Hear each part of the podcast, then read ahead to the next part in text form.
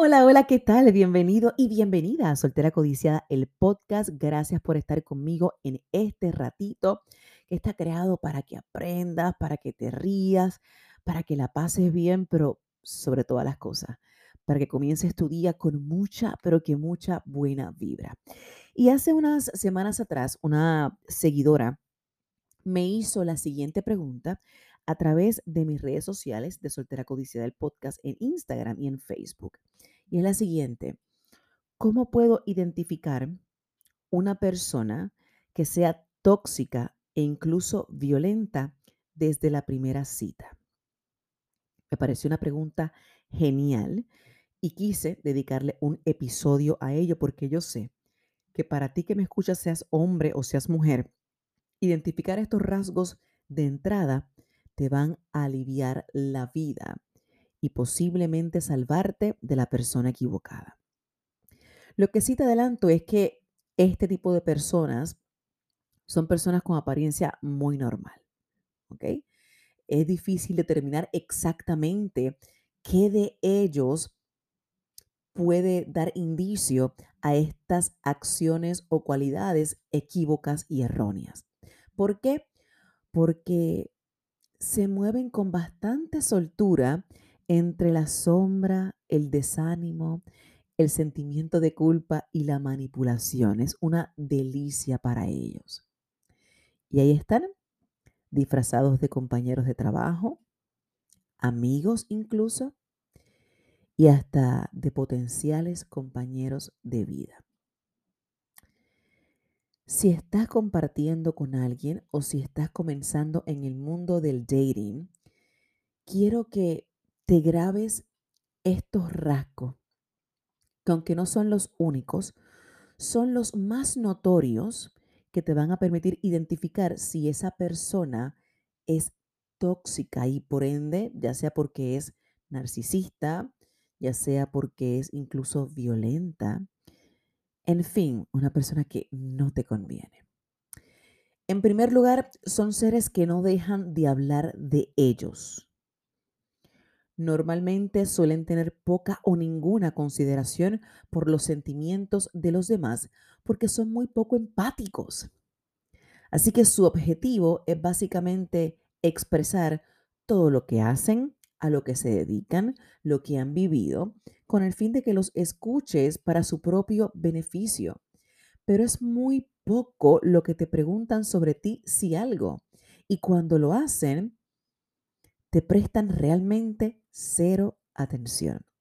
Son los maestros del yo hice esto, yo logré esto, yo hago esto. En segundo lugar, a estas personas les contagia su pesimismo. ¿Por qué digo esto? Porque aunque a veces lo logren camuflajear bien, el perfil de una persona tóxica es cambiante. No obstante, y casi siempre mantienen una actitud pesimista.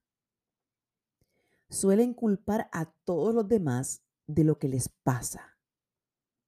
Y aunque a veces usan frases con buen sentido del humor, en el fondo lo que quieren comunicar es lo desdichados que han sido por culpa de otras personas. En ningún momento van a reconocer que tuvieron culpa. En ningún momento. De hecho, suelen incluso utilizar sus inseguridades para manipular la conversación. Y que hasta cierto punto a ti termine dándote pena. Esa es la tercera cualidad. Porque aunque parezcan buenos manipuladores, lo cierto es que muy en el fondo son personas inseguras y lo saben y lo usan a su favor. ¿Cómo? Porque van a pretender que aunque son inteligentes y buenos, reconocen sus faltas únicamente para que tú sientas pena. ¿Y sabes qué es lo que pasa? Es que ese rol de víctima que juegan haciéndose siempre los mártires, en muchos, muchos casos les funciona muy, pero que muy bien. Porque además son muy buenos combinando el humor. No se olviden de eso. No se olviden de eso. El próximo rasgo muy notorio en estas personas tóxicas eh, o narcisistas en algunos de los casos es que no te dejan ni a sol ni a sombra. Son profundamente dependientes. Literalmente. Te quieren para ellos y disfrazan con una dependencia obsesiva de querer verte, de querer tenerte, de querer estar cerca de ti.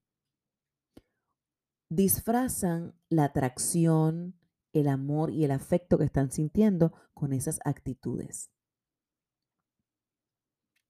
Empiezan primero con la llamadita, luego se molestan cuando no les respondes a tiempo, luego comienzan con la llamada diaria, más de una vez al día,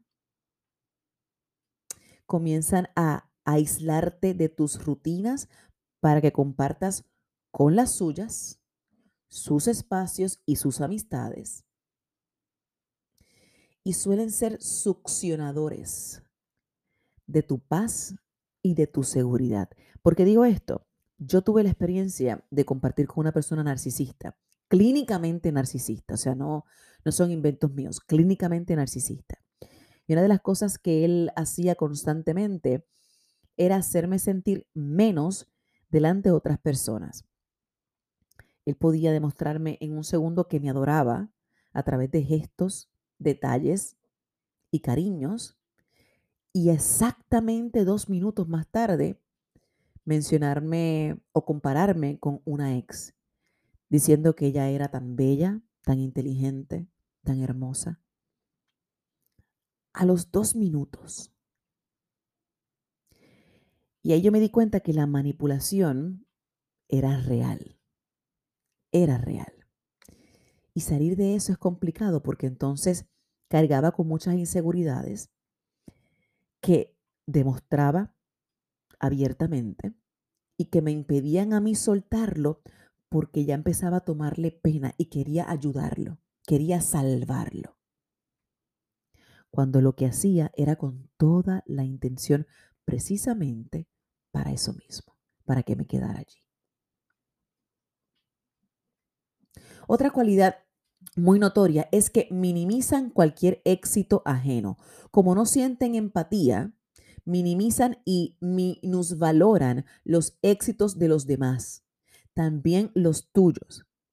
Vas a ver que sí, te puedes reconocer algo bien chévere que tú hiciste, pero nunca al grado como lo hubiese hecho él.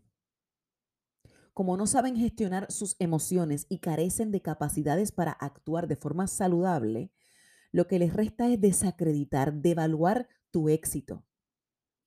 De hecho, incluso ponen en duda si tus sueños y tus objetivos son los correctos.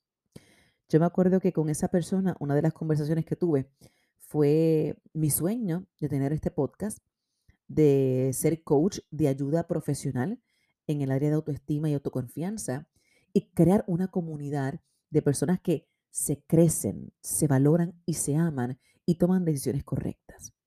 Ah, finalmente lo hice, pero recuerdo que cuando se lo comenté, él no era rotundo. Yo no creo en ese proyecto, yo no creo en el nombre del podcast, me parece que no deberías hacerlo, exponer tu vida para ayudar a otros no es necesario. Y me hizo dudar, pero yo sé muy bien dónde estaba parada y el momento en el que tenía que salir de allí. Próxima cualidad, a estas personas es bien difícil descifrarlas cómo van a reaccionar. ¿Por qué? Porque su estado de ánimo fluctúa constantemente. So, tú no sabes cuándo va a estallar, cuándo lo va a tomar bien, cuándo está bien contento o satisfecho. No lo sabes.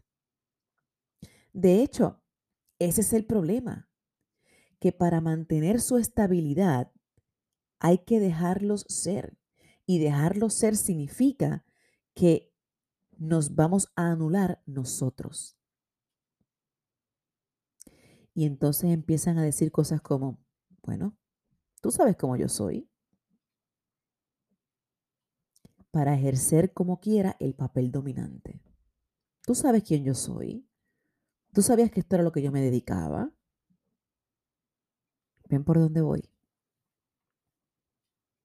Por último, y no menos importante, eh, cuando decides terminar una relación, si es que ya estás en una relación, si es una primera cita, corta de inmediato y no vuelvas más allí. ¿Ok? Pero si ya entraste en una relación de pareja, que es más complicadito, vas a tener que pensar en esas cosas que tú sabes, que sabes, que sabes que no vas a poder soportar más.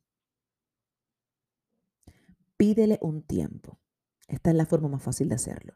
Pídele un espacio y se va a volver loco o loca. Se va a volver loco. Va a buscarte, va a llamarte, va a insistirte, va a llegar a tu casa, no va a poder lidiar con que le hayas dejado, porque no pueden manejar el ego. No pueden.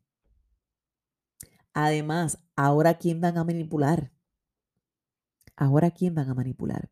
Y yo no digo que estas personas sean malas. Son personas con traumas y trastornos no sanados, muchas veces traídos desde la niñez, en su gran mayoría de las veces, traídos de su niñez y que llevan arrastrando. Y por ende, ninguna relación es fructífera. Pero no se detienen a preguntarse, caramba, ¿seré yo? Porque su ego no se los permite. Así que mientras puedas salir de allí, sal. Mantente fuerte porque van a venir con todas para no perderte. Esto es el caso de las relaciones de pareja, en muchos de los casos. Si estás comenzando a salir, y quieres identificar estos rasgos en una persona, ahí los tienes. Muy pendiente, pero que muy pendiente. Recuerden que, como yo siempre digo, esta vida es una y tenemos que vivirla con intención. No podemos darnos el lujo para nada de compartir nuestra vida con personas que realmente no van a aportar a nuestra vida y en lugar de sumar, lo que van a hacer es restarnos. ¿Ok? Restarnos. Hoy en vez de un versículo bíblico, como me gusta despedir estos episodios, lo quiero, quiero hacer una, una pequeña oración eh, por las relaciones. Así que si me acompañan, me encantaría, es algo sencillito, ¿no? Pero me encantaría que lo repitieran para ti que estás en una relación de esta índole. Señor, te doy gracias y te pido que dirijas mis pasos. Yo sé que no estás distante, que siempre estás cerca. Permíteme conectar contigo e ilumina mi vida y mis pasos. Dame la fuerza para tomar la decisión correcta y cúbreme con tu amor y tu misericordia. Hasta el próximo, que lo pasen bonito. Chao, chao.